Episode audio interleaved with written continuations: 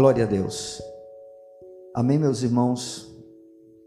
Temos um Deus soberano. Podemos não compreender as razões de algumas coisas que nos acontecem. Mas isso não muda em nada quem Deus é. Ele sabe todas as coisas. E o que ele requer de nós é tão somente que a gente confie nele porque a obra que Ele começou na, na nossa vida, Ele tem poder para completar. E Ele nos ama. Amém? Eu gostaria que os irmãos abrissem a palavra do Senhor no Evangelho de Mateus. Iniciamos com o livro de Apocalipse, o último livro do Novo Testamento e da Bíblia.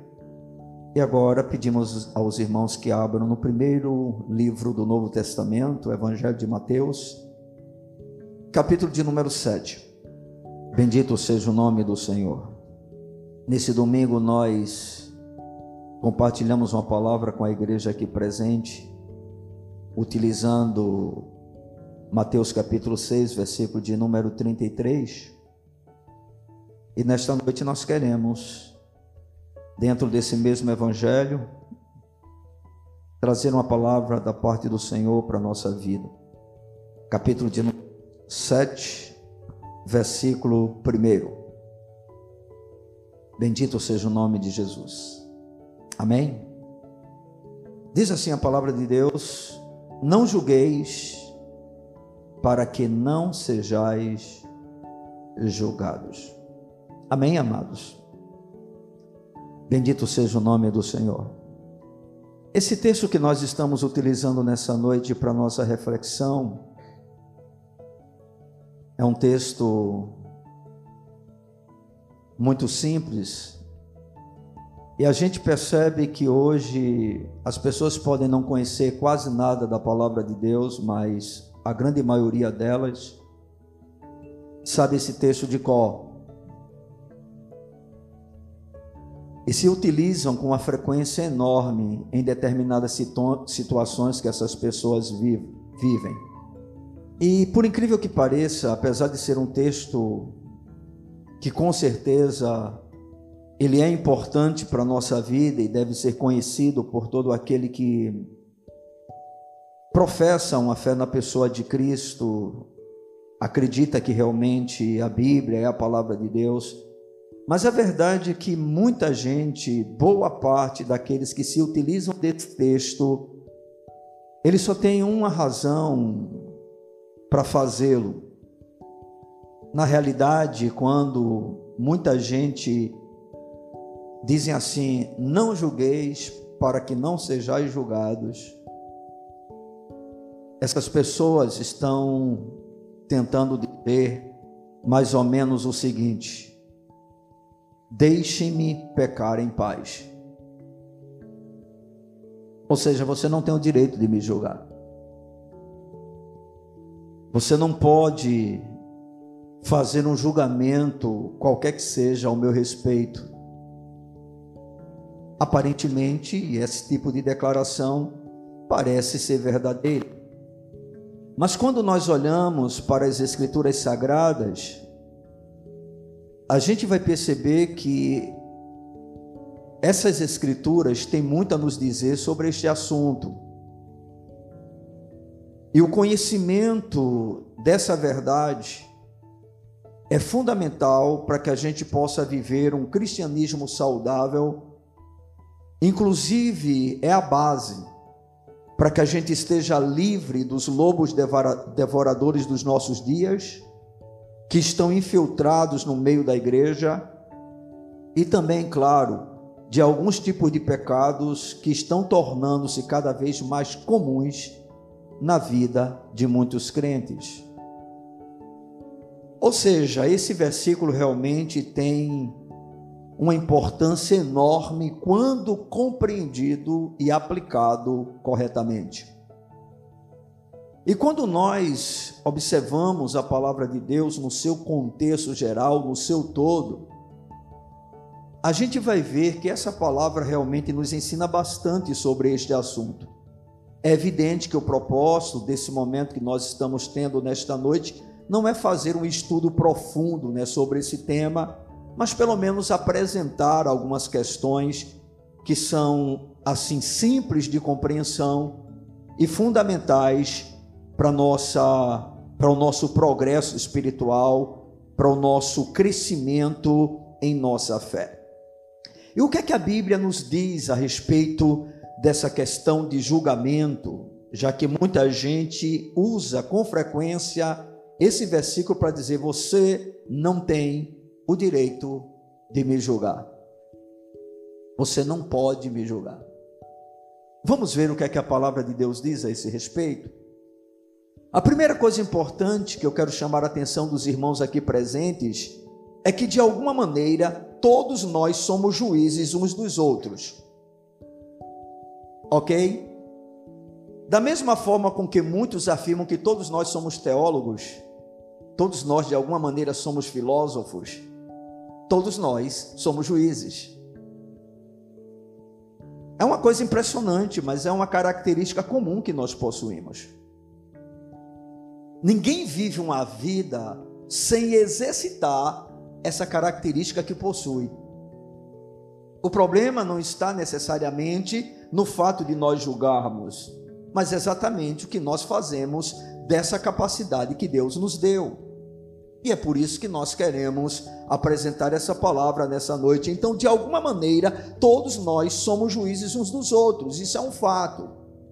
E eu queria provar, claro, tudo aquilo que nós vamos dizer dentro das Escrituras, para que não seja um discurso apenas em cima de um pensamento humano.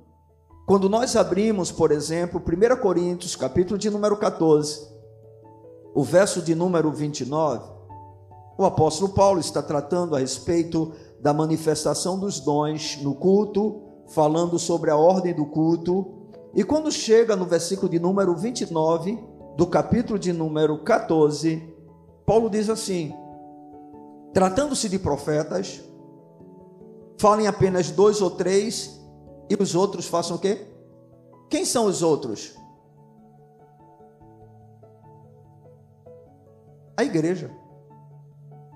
Se você observar dentro do contexto, versículo 26. Que fazer, pois, irmãos, quando vos reunis, um tem salmo, outro doutrina, este traz revelação, aquele outra língua e ainda outra interpretação, seja tudo feito para edificação. Então, Paulo está falando com quem? Com a igreja. E o que é que Paulo está dizendo? Quando tiver profetas, o que é que toda a igreja deve fazer? Julgar o profeta, julgar a palavra que está sendo trazida, aquilo que está sendo falado. Então a gente percebe que o apóstolo Paulo deixa bastante claro que é um dever nosso, uma obrigação nossa de julgarmos. Ao invés de dizer, olha, não julgue porque só quem julga é Deus, Paulo diz: não, não, não. Quando tiver profeta, vocês devem fazer uma coisa: vocês devem julgar. Essa, essa conversa não toque no ungido do irmão, do, do, do, do Senhor, irmão. Isso é conversa fiada, né, para manter esses lobos aí dizendo o que querem, fazendo o que querem, a igreja caladinha, porque tem que aceitar tudo como sendo algo da parte do Senhor. E não é o que a Bíblia nos ensina. Então a gente vê o apóstolo Paulo dizendo que todos nós somos juízes uns dos outros. E a gente observa isso também no capítulo de número 6 do mesmo livro, né? Primeira Epístola aos Coríntios, capítulo de número 6, os versos de número 2 e 3. Veja o que é que Paulo diz. Ou não sabeis que os santos hão de julgar o mundo? Ora, se o mundo deverá ser julgado por vós, sois acaso indignos de julgar as mínimas coisas? Não sabeis que havemos de julgar os próprios anjos, quanto mais as coisas desta vida? Ou seja, Paulo está dizendo para a igreja o que? Olha, a igreja, querendo ou não, ela é um tribunal de juízo.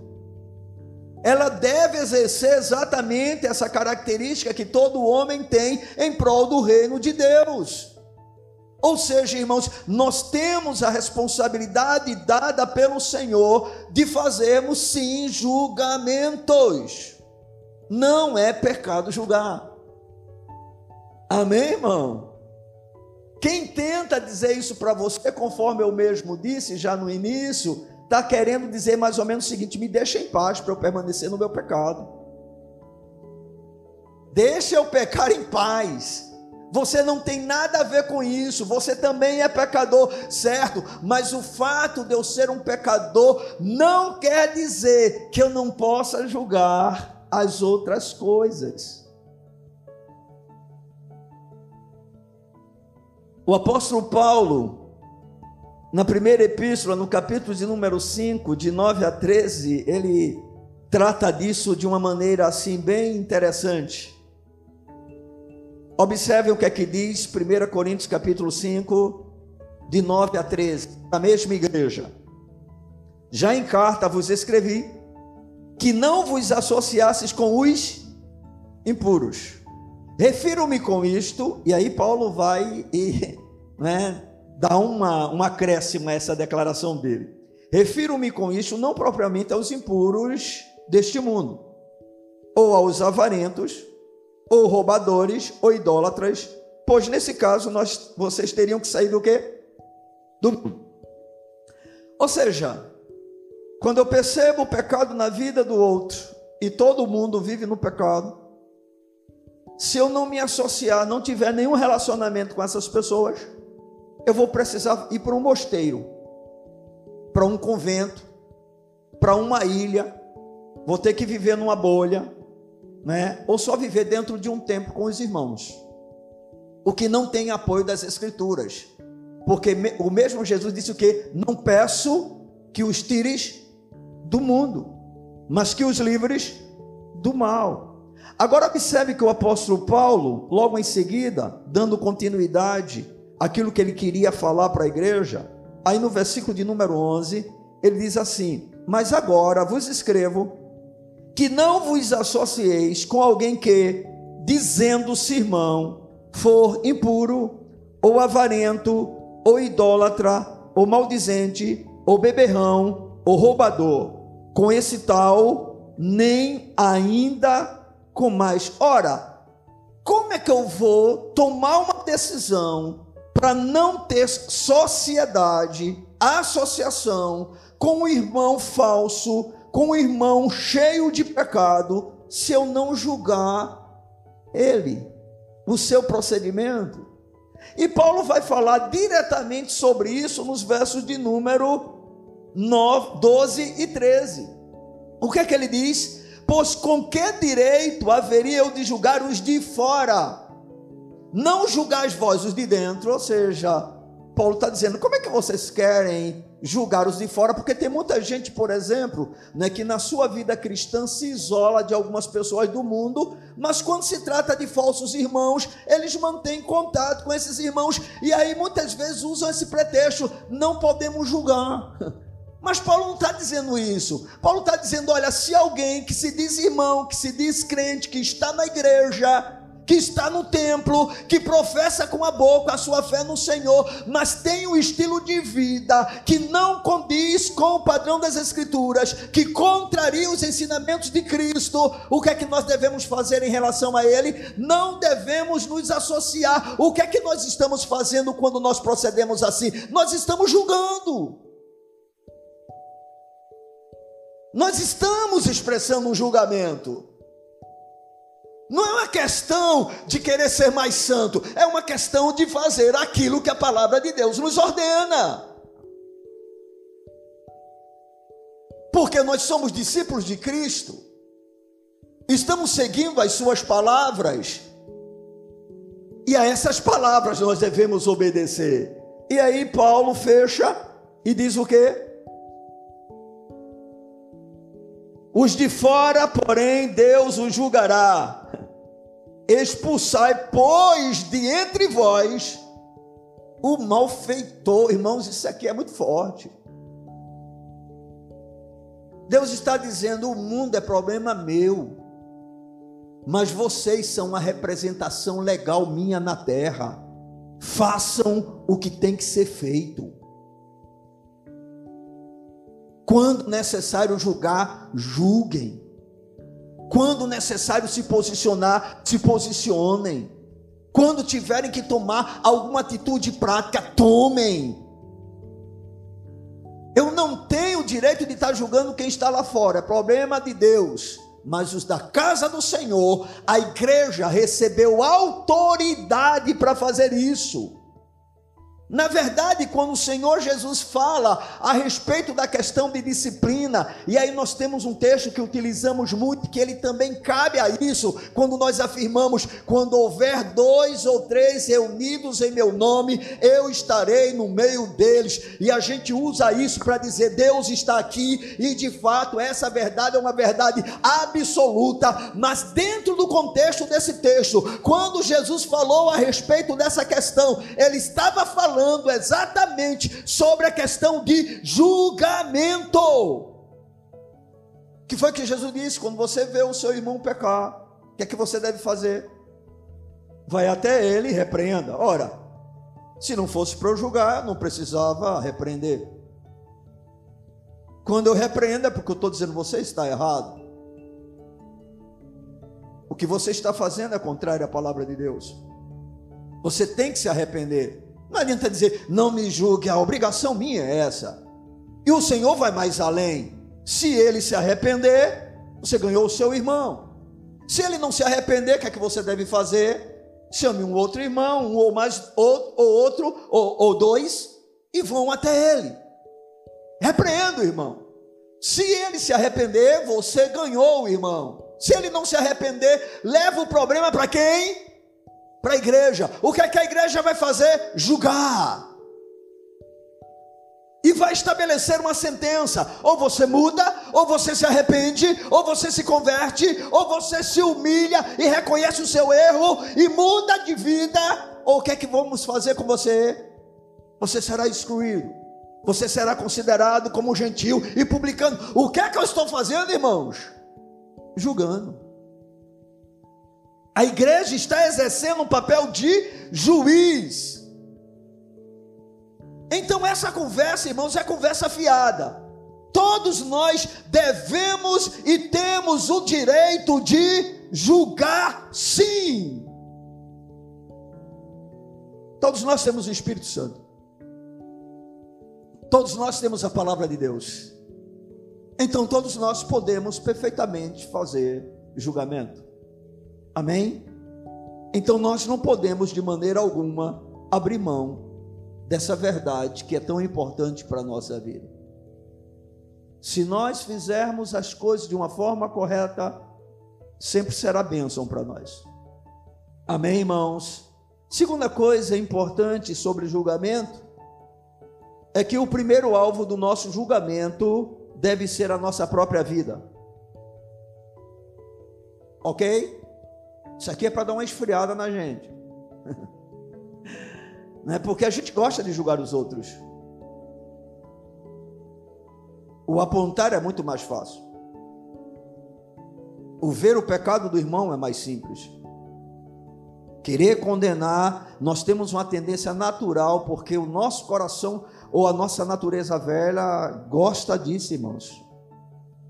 Não é? A gente tem essa tendência. E se a gente começa a se achar certinho, aí a coisa vai complicando se a gente não tomar cuidado. Né? Porque naquilo que a gente acerta, a gente quer, exige que o outro seja igual a gente.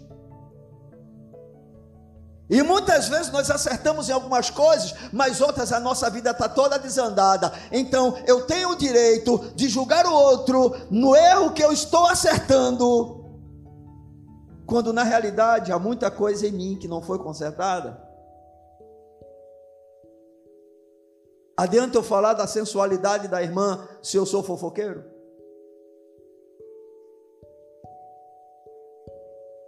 Adianta falar da desonestidade do outro se eu sou um mentiroso? Você começa a perceber o que é que nós estamos tentando mostrar? Então a primeira coisa que eu devo procurar julgar é a minha própria vida. Onde é que nós podemos perceber isso? No Evangelho de Mateus, no capítulo de número 7, que é o texto, faz parte do texto que nós fizemos a leitura. Jesus começa no versículo dizendo: Não julgueis para que não sejais julgados, e aí todo mundo pega essa parte do versículo. Porque quer apoiar o seu próprio pecado. Mas Jesus não estava dizendo para a gente não julgar. Dentro do contexto a gente vai aprender isso.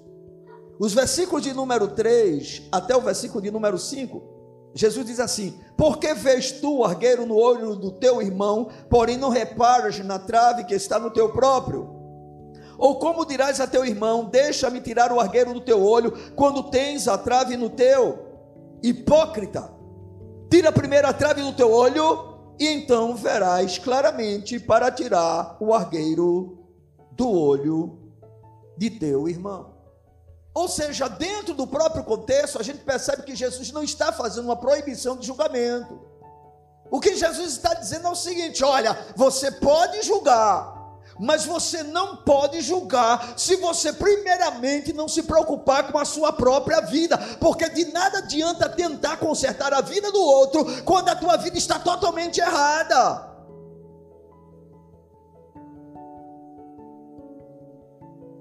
Você se veste muito bem, como crente, mas é uma péssima esposa, é um péssimo marido Então você se preocupa com a aparência do outro, mas não se preocupa com o seu próprio coração. O que o Senhor está querendo aqui nos advertir é que nós, para julgarmos, nós não podemos ser hipócritas.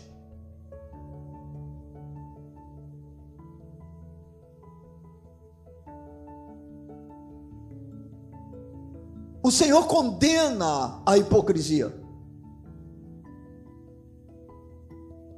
Em 1 Coríntios, capítulo de número 11, versículo 28 a 31, quer dizer, o versículo 28 e 31, para a gente não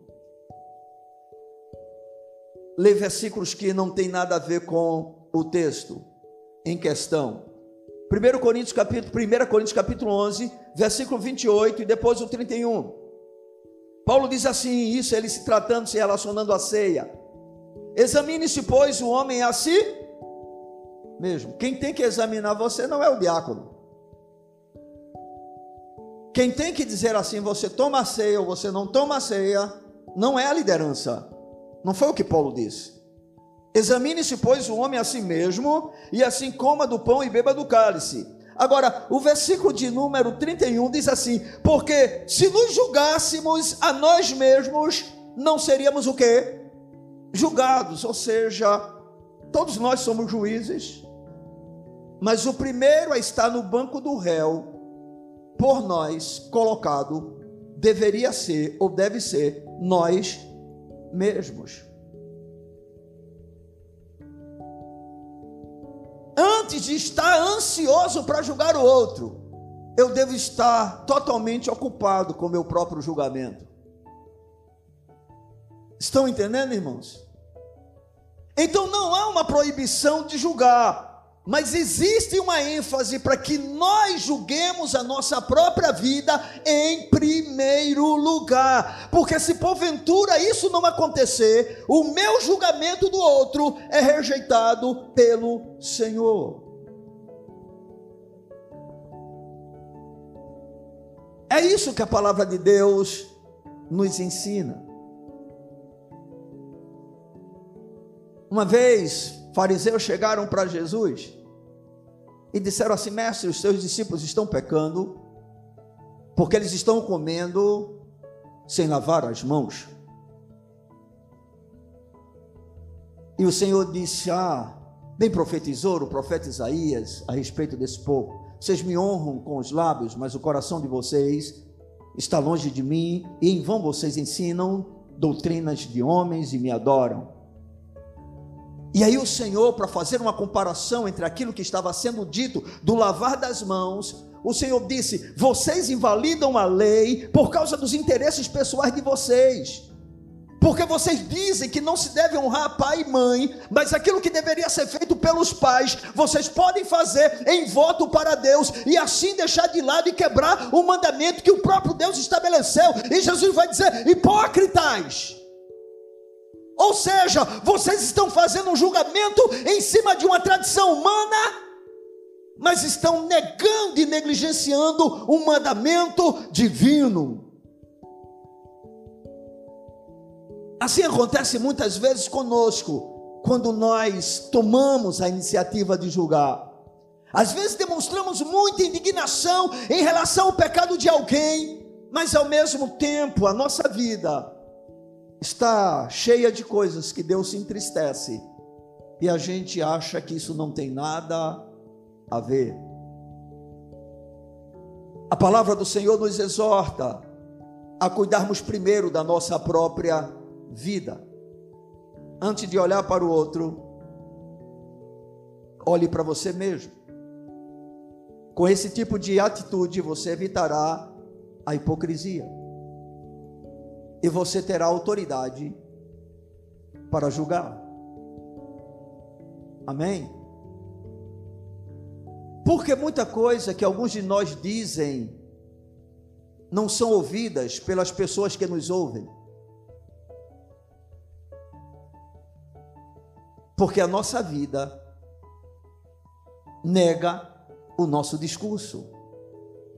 Qual era a diferença principal nas pregações entre Jesus e os líderes e mestres daquela época? Jesus vivia, e aí o texto vai dizer que eles mesmos diziam: ele fala com autoridade, ele ensina com autoridade. É porque Jesus gritava, é porque Jesus dizia: Não toque em mim que eu sou ungido de Deus.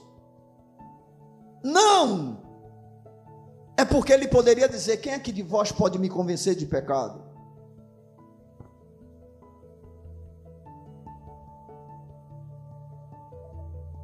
Apontem um pecado em mim. E todos tinham que curvar a cabeça e dizer: Esse homem é justo. Esse homem é íntegro. Esse homem é honesto. Nós podemos não gostar dele, mas não podemos falar dele a respeito de integridade.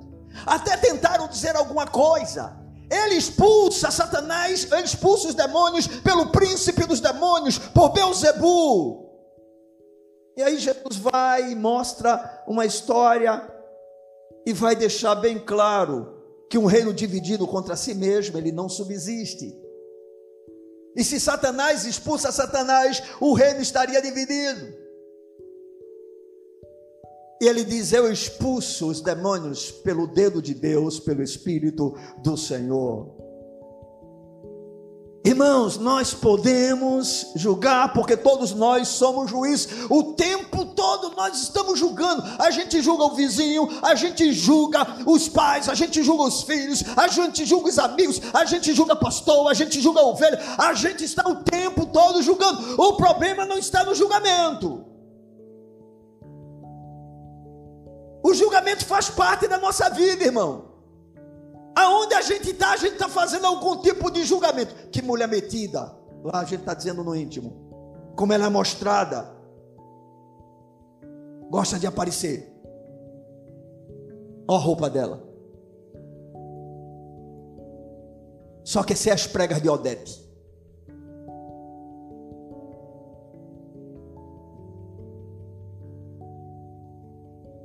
Não é assim? Isso é julgamento ou não? É, nós estamos julgando.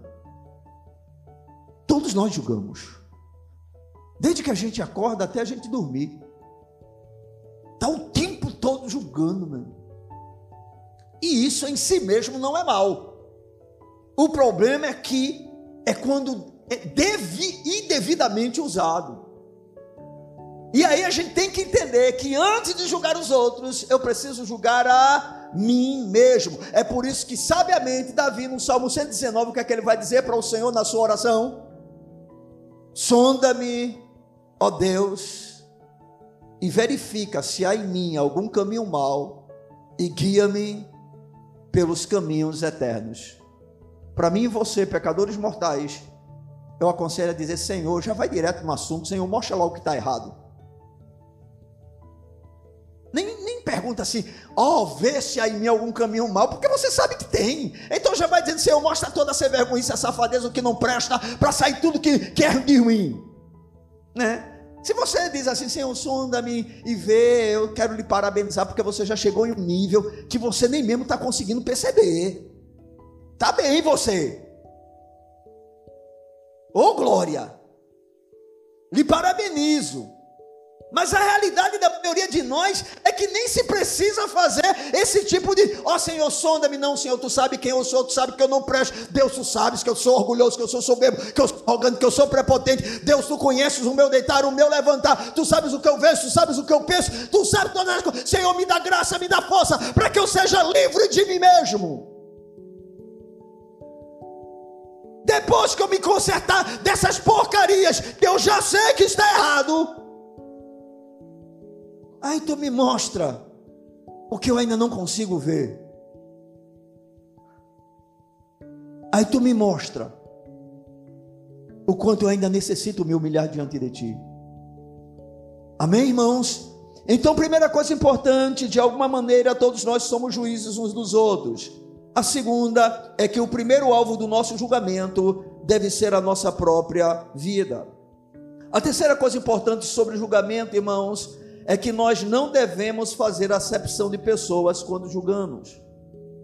Em Provérbios capítulo 20, versículo 10, a palavra do Senhor diz que dois pesos e duas medidas, uma e outra, o Senhor abomina. O que significa dois pesos e duas medidas?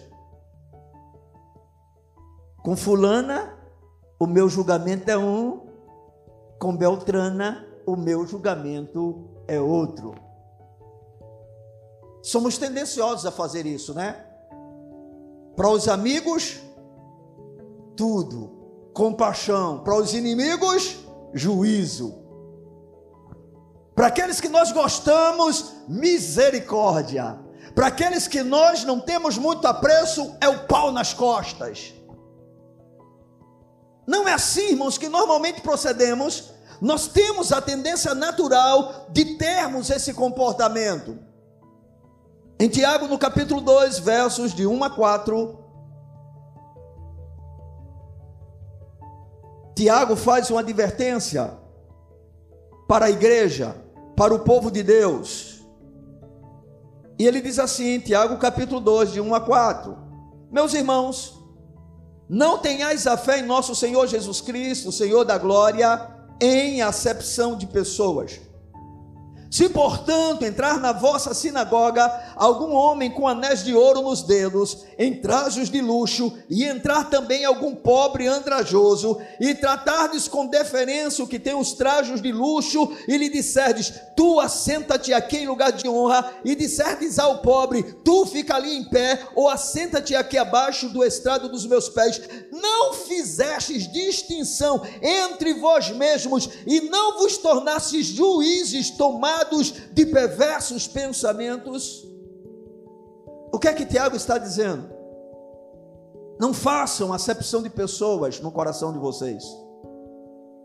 Não julguem de maneira diferente aquele que tem mais posse do que aquele que tem menos posse aquele que tem uma condição melhor do que aquele que tem uma condição pior. Irmão, na igreja todos devem ser tratados da mesma forma, e não apenas dentro do templo, mas esse deve ser o nosso comportamento em qualquer lugar.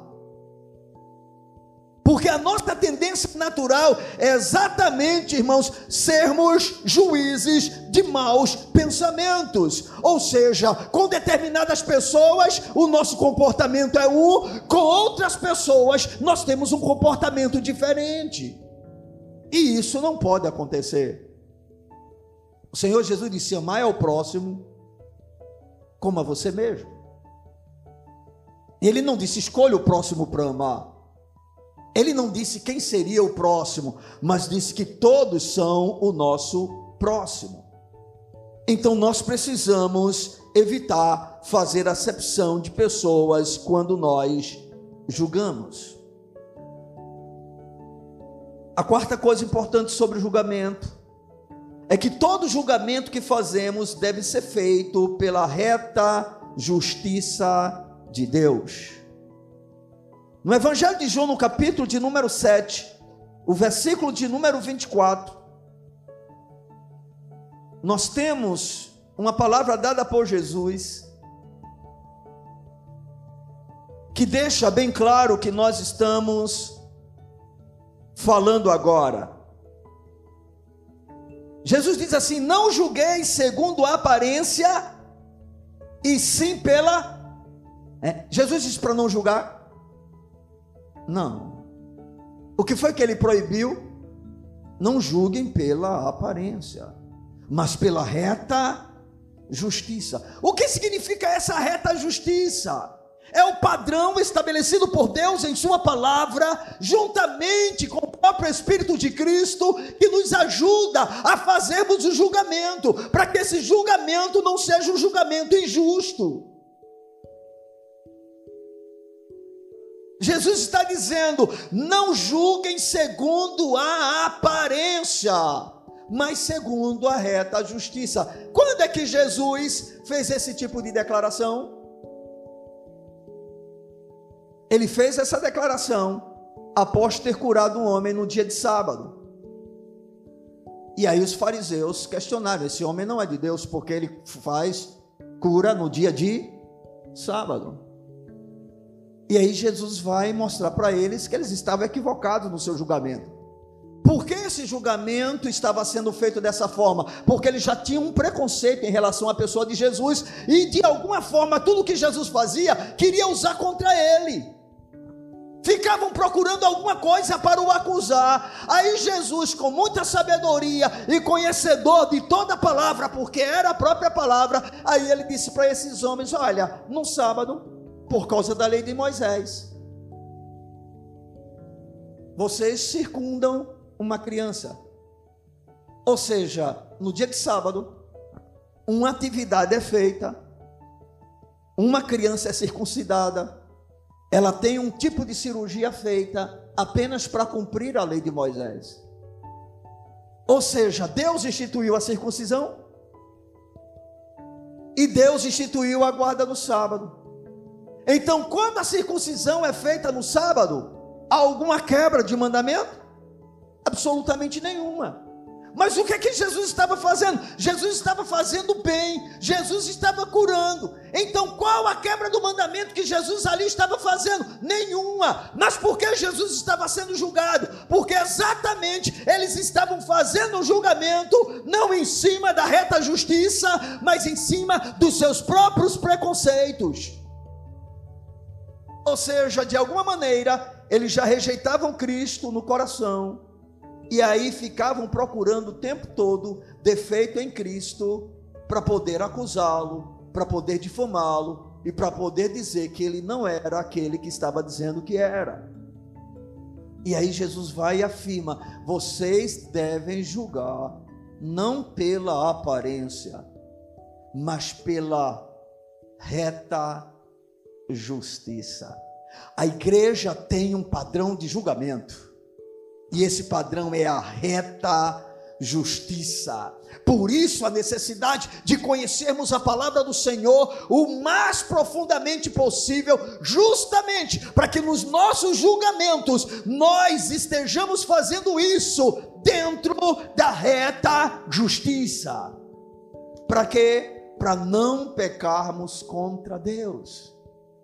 Para não entristecermos o Espírito Santo é a reta justiça, irmãos, que nos leva a fazermos corretos julgamentos. Em Isaías capítulo 11, versículo de número 3, profeta Isaías, capítulo de número 11, versículo de número 3, nós temos a seguinte afirmação feita pelo Senhor através do profeta, referindo-se à pessoa de Cristo. Diz o seguinte o texto sagrado: falando sobre Jesus: deleitar-se-á no temor do Senhor, não julgará segundo a vista dos seus olhos, nem repreenderá segundo o ouvir dos seus ouvidos, ou seja, Jesus não julgará simplesmente pelo que vê aparente, nem pelo que ouve através dos outros. Você já notou que muitas vezes nós passamos a ter a ideia de uma pessoa simplesmente pelo que as pessoas falam dela? E a partir daí a gente cria uma barreira. Não acontece assim? Eu já tive a experiência de trabalhar com muita gente que assim em conversas normais diziam assim: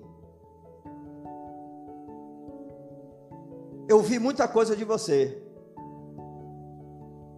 Mas eu percebo que você é diferente de tudo aquilo que eu dizia, que as pessoas diziam.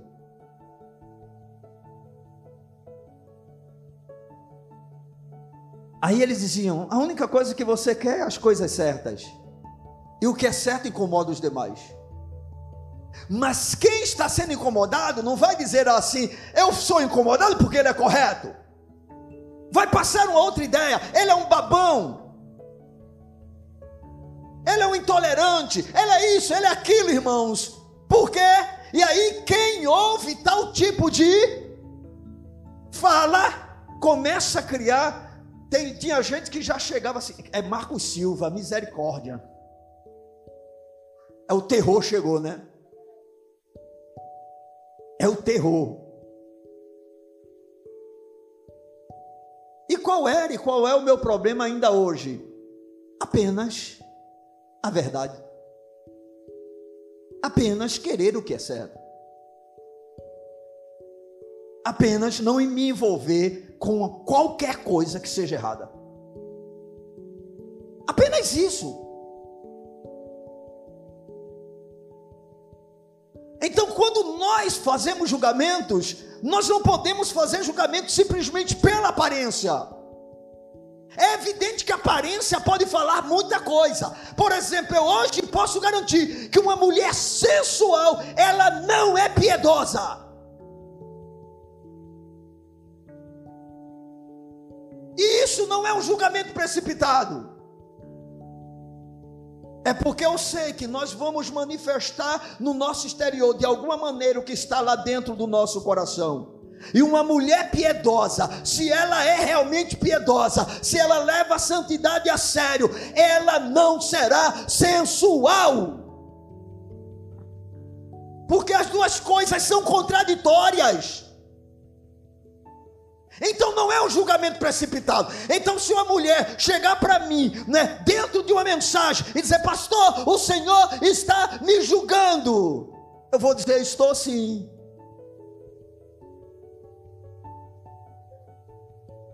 A sua sensualidade é visível, é notória, e ela é abominável aos olhos do Senhor.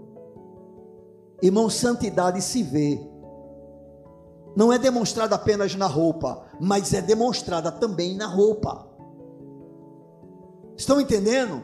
Santidade é muito mais do que vestir-se de forma decente. Santidade é ser correto, é ser íntegro, é ser justo, é falar a verdade, é ser honesto. Santidade, irmãos, é você viver segundo os padrões da palavra. Mas santidade implica também em decência, em modéstia. Santidade é vista na nossa vida, onde quer que a gente ande. Não dá para esconder santidade. Agora você pode disfarçar que é santo. Porque a coisa mais fácil para algumas pessoas é mudar a capa ou colocar a capa. Entendeu?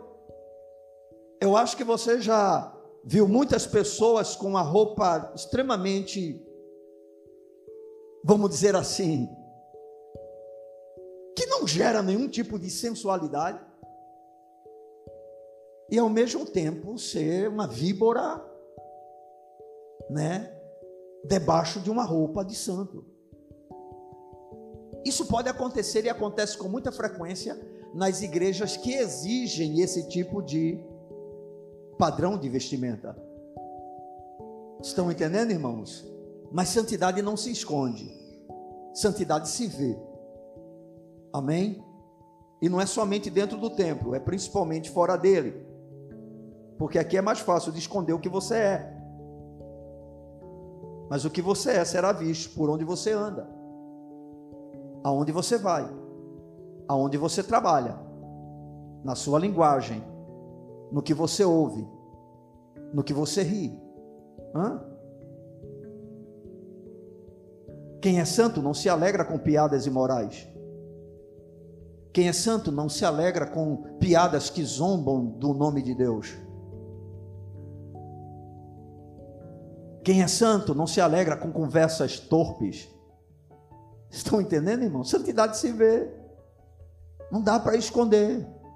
Não tem crente que consiga ser 007, agente secreto, irmão. Crente é sal e luz. Você não precisa estar com a bandeira o tempo todo, eu sou crente. Você não precisa carregar uma Bíblia debaixo do braço para dizer, eu sou crente. Você não tem que estar vestido de terno e gravata para dizer, sou crente. Eu acho interessante que quando eu começo a pregar o Evangelho, falar do Evangelho, a primeira coisa que perguntam para mim é: você é da Assembleia de Deus? Mas eu não estou de paletó e gravata.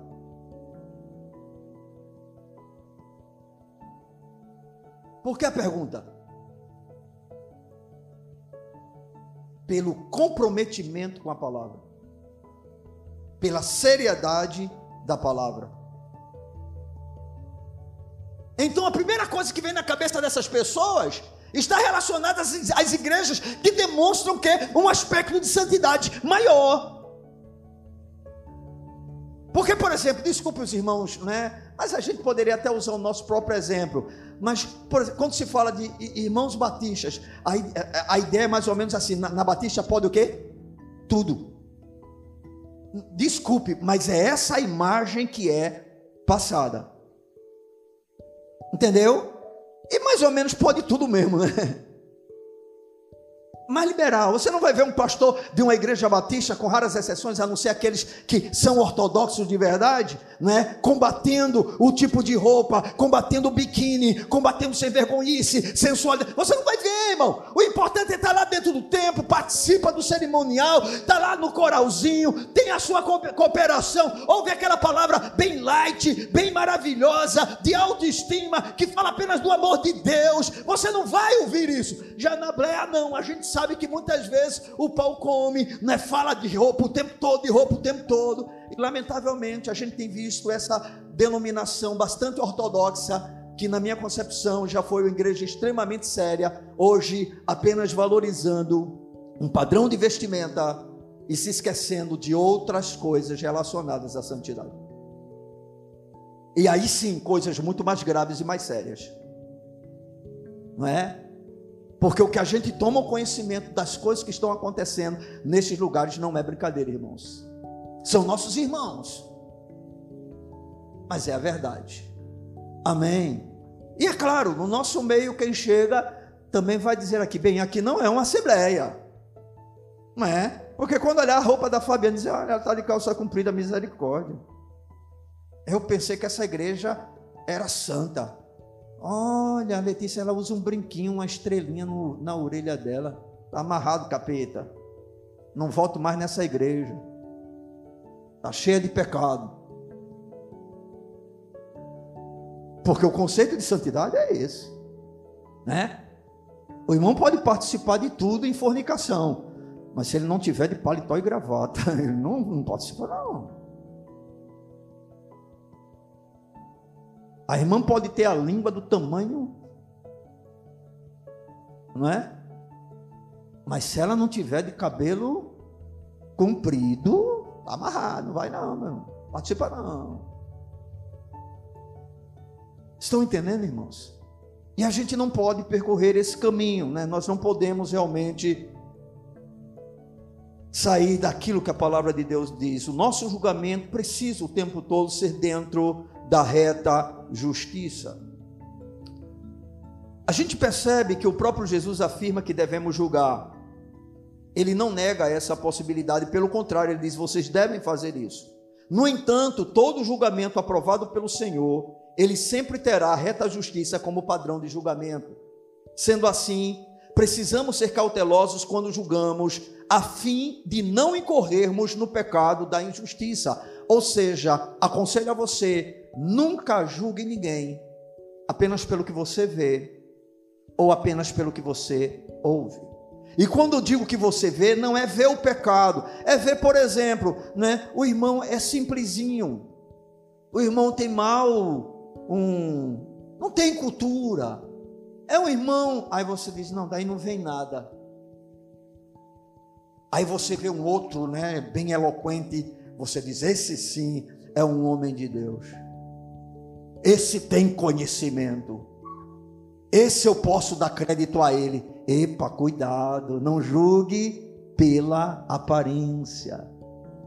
Estão entendendo? E muito menos pelo que você ouve de alguém. É evidente que se você tem uma palavra vinda de alguém de certa maneira séria, que tem o conhecimento já de fatos reais, e aí são coisas que você precisa se posicionar contra, claro, não é? Que a gente pode dar uma credibilidade. Mas você ouve determinados comentários, se você for ouvir algumas coisas ao meu respeito que são ditas por aí, você não frequenta essa igreja nunca, você sai dela principalmente dos meus desafetos, né? Daqueles que saíram insatisfeitos por alguma coisa ou daqueles que querem ver a nossa queda. Então é provável que você ouça muita coisa, muita mentira, tá entendendo? Recentemente eu tomei o conhecimento que estavam dizendo: como é que pode o pastor aceitar isso? E aí o irmão veio me procurar e disse: bem, mas não é isso que está acontecendo. Apenas as pessoas não sabem a verdade porque ainda não chegou o momento de expor a verdade. Mas o problema está totalmente controlado dentro daquilo que a gente tem que fazer dentro das escrituras sagradas. Mas o pau começa a rolar. Entendeu? Porque, irmãos, as pessoas tossem para que alguém caia quando esse alguém está sendo instrumento nas mãos de Deus para que a verdade seja proclamada, porque a verdade ela afronta, ela incomoda. E aí, quando você ouvir determinados comentários de alguém, não seja precipitado no falar, não seja precipitado no julgar, primeiro sonde as fontes, verifique se é verdadeiro. Vocês já perceberam no meio chamado rede social quantas fake news existem? E aí, se a gente não for cauteloso, a gente começa a ter aversão a um pastor bíblico, apenas porque a gente discorda dele ou alguma coisa que ele faz, a gente não concorda muito, e pode gostar e amar um herege porque do herege a gente tem muitos comentários. Você já parou para pensar se a gente fosse valorizar pregadores por curtidas, por seguidores? Eu fiquei alarmado, é uma coisa assustadora. Vocês já ouviram falar dessa pregadora chamada Vitória? Uma criança, uma adolescente, uma jovem né, de 17 anos, mas parece uma criança realmente, né? A bichinha. Né? Eu chamo bichinha porque eu, eu nem sei se ela é bichinha. Quando eu digo bichinho, é assim, uma, uma pessoa que é. Está fazendo aquilo por ignorância. Eu não sei se é por ignorância. Eu não sei, né? Porque ela não prega mais a palavra de Deus. Ela nunca, na verdade, ela nunca pregou, né? Sempre foi em cima de, de palavra profética e agora é em, termos de fazer analogia, né? um tipo de, de, de, de coaching. coaching é, ela chega para dar uma palavra de autoestima. E aí eu fiquei observando: a mulher tem não sei quantos mil seguidores, tem mais seguidor do que, presta atenção, Hernandes Dias Lopes, meu amigo. Agora eu lhe pergunto para você: quem é que segue essa jovem? São pessoas que se dizem cristãs são pessoas que de alguma forma a declaram acreditar que Jesus é o Senhor. Aí você fica impressionado. Se você for pela curtida, né? Ou pelo seguidor, você vai dizer: "Não, eu vou nessa.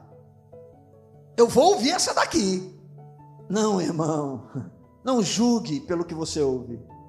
Não julgue pela aparência. Julgue pela reta justiça. Se você quiser entretenimento e uma palavra que levante o seu ego, uma palavra simplesmente que traga algum tipo de bem-estar para a sua alma, tá certo? Aí você pode ir para esse outro lado, mas se você quer ouvir a palavra de Deus, você vai para aqueles que pregam a palavra de Deus em verdade. Não apenas usam a Bíblia, pregam a Bíblia. Por mais desconfortável que seja a mensagem, mas você ama a verdade, e se você ama a verdade, você quer ouvir a verdade. Não ame a mentira, por mais agradável que ela seja, repudie. Porque ela pode vir recheada com alguma dose de verdade, mas eu posso lhe garantir que uma verdade adulterada mata mais do que uma mentira declarada. Você ouviu bem? Uma verdade adulterada mata mais do que uma mentira declarada. Para o povo de Deus nessa era, nesse momento que nós estamos vivendo, o problema não está nas mentiras declaradas, está nas verdades adulteradas. Todas elas vêm com uma capa de verdade, com alguma coisa de verdade, mas o objetivo tão somente é afastar as pessoas da verdade. O diabo não tem nenhum problema se você conhecer alguma coisa da Bíblia. Todo o problema de Satanás é se você vai conhecer o Deus da Bíblia. E para conhecer o Deus da Bíblia, você só conhece através da verdade.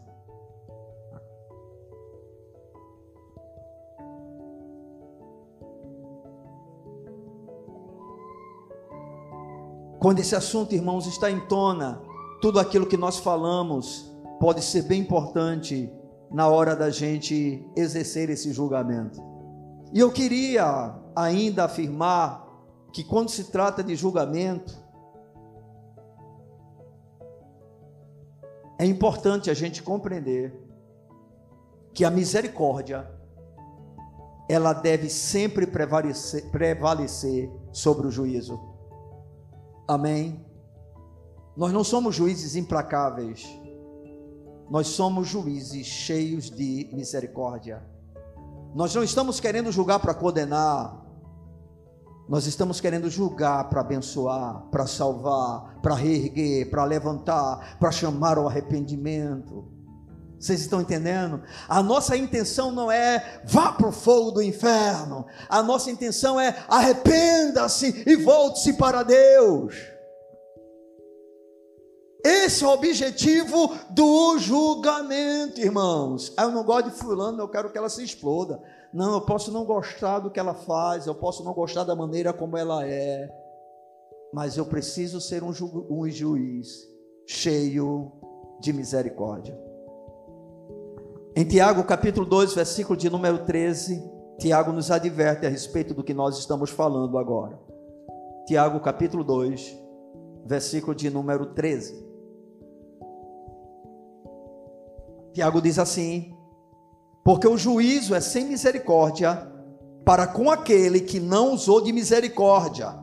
A misericórdia triunfa sobre o juízo. Então a igreja tem a obrigação de julgar, onde cada membro, de certa maneira, é um juiz dos outros Porém, esse julgamento precisa começar pela sua própria vida, sem fazer acepção de pessoas, usando o padrão da reta justiça para esse julgamento, mas a misericórdia deve triunfar sobre o juízo. É por isso não importa o que um pecador faça, não importa o que um crente, o quanto ele se desvie, a partir do momento em que ele se arrepende, a igreja o trata como se ele nunca tivesse pecado. E até o último ponto da sua exclusão, a igreja permanecerá agindo o tempo todo com misericórdia. Porque o objetivo não é a morte da pessoa, mas é que ela seja restaurada à vida. Amém? Quando a gente fala de determinadas coisas, irmãos, não é porque a gente está querendo que aquilo que a gente, as pessoas que a gente está falando sobre isso, elas se acabem, se arrebentem. Não, irmãos. É para que a gente não percorra o mesmo caminho. E para ver se essas pessoas, de alguma forma, elas se arrependem e se voltam para Deus. Amém. Todo o nosso julgamento deve ser com misericórdia. Amém? É por isso que quando Pedro perguntou para Jesus, Senhor, até quantas vezes o meu irmão vai pecar contra mim e eu devo perdoá-lo? Até sete. Pedro estava limitando o que? A, a o quê? A misericórdia. Ele não estabeleceu um limite. Até sete. Que foi que Jesus disse para ele: Não, Pedro, não sete, mas setenta vezes sete. Ou seja, Pedro, eu estou te dando um número que você não vai conseguir contar. né? Vai além daquela perfeição que você acha que é. O que isso quer dizer, irmãos? Todas as pessoas devem ser julgadas com misericórdia. Amém? Mas nós não podemos deixar de exercer o nosso direito de julgar. Porém, sempre começando pela nossa própria vida. Eu posso lhe garantir uma coisa: se você começar a julgar mais a você mesmo, você passará a ter uma capacidade melhor de julgar os outros. Porque você vai entender as suas fraquezas, você vai entender as suas limitações, você vai entender os seus fracassos, você vai compreender né, os seus tropeços e quedas, e é claro, quando você entende isso e sabe que é por causa da graça de Deus que você está de pé, se você tantas vezes já falhou e Deus te perdoou, então como é que você vai proceder com o outro que está fazendo a coisa errada? Você vai dizer assim: há ainda esperança para ele. Há esperança para ele. Estão entendendo? Então a luta da igreja, quando se comporta de determinadas maneiras, irmãos, não é matar ninguém, é recuperar, é restaurar. Quando nós exercemos um juízo, nós o fazemos para o bem da casa de Deus. Amém? Não se esqueçam, não são os de fora que devemos julgar. Esqueça o mundo, irmão. O mundo está fazendo o que é dele. Né? Não adianta você ficar revoltado porque as mulheres do mundo andam nuas. Você, como crente homem, deve vigiar o seu coração e policiar os seus olhos. A mulher não adianta ficar indignada. Agora você deve ficar indignada se você estiver como o mundo. Você deve ficar indignada se você vê irmãs se comportando da mesma forma. E aí o que vai fazer? Se puder exortar, exorta em amor. Se puder chamar para a palavra, chama para a palavra. Isso é um julgamento que você está fazendo, mas você está fazendo, exercitando a misericórdia está falando dos outros, não vai adiantar muita coisa. Ficar metendo pau não vai resolver nada. Nosso julgamento tem que ser acompanhado com ação. Se o teu irmão pecar, o que é que nós devemos fazer? E conversar. Eu sei que existem situações que são bem delicadas. E algumas delas nós percebemos que não é para a gente resolver. Mas não dá para viver sem julgar. Amém? Eu quero terminar afirmando que, segundo as Escrituras Sagradas, essa questão de não julgueis, a gente percebe que não há qualquer problema em julgar. Nenhum problema. Desde que o julgamento não seja feito por pessoas hipócritas, ou seja, que aquele que julga comece a julgar a própria vida. Amém? E que esse julgamento ele seja feito de uma maneira imparcial, ou seja, você não pode fazer acepção de pessoas, não pode usar pesos e medidas diferentes, não pode porque é seu amigo você trata de um jeito e o outro você tem um peso diferente do não não deve ser dessa forma. E esse julgamento ele tem que ter a palavra de Deus e o Espírito de Cristo como base. Ou seja, eu preciso julgar de acordo com o padrão das Escrituras, tentando compreender o Espírito de Jesus naquela situação, como Jesus se comportaria. E todas essas coisas, irmãos, que nós fazemos, no que diz respeito ao julgamento, a gente deve fazer tudo isso exercendo misericórdia. Amém? Mas devemos julgar. Ok? Que o Senhor nos ajude, nos ensine a julgarmos corretamente. Amém? E se ocupe bem mais em julgar a você mesmo para que você não seja julgado por ninguém. Deixe que o mal que falem de vocês seja apenas calúnia nós não estamos livres da calúnia, tá bom? Não tem jeito. Nós não podemos impedir a calúnia.